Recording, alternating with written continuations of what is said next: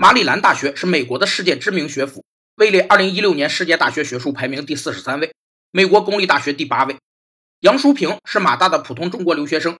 近日，他在马大的毕业演讲中表示，喜欢马大的空气和感激其教育，引爆了舆论，甚至惊动了昆明政府和中国外交部。一个人表达观点和抒发情感，本是极为平常且微不足道的事儿。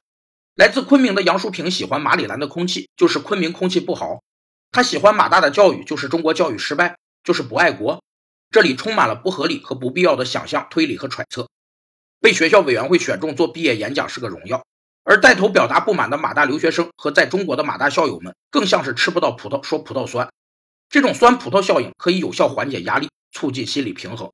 而昆明官微积极表达其空气百分之百优良，更显得不自信和怕被说。芸芸众生，千人千面，无论张王李赵杨淑平们说啥，对趋势和主旋律来说。都无关痛痒。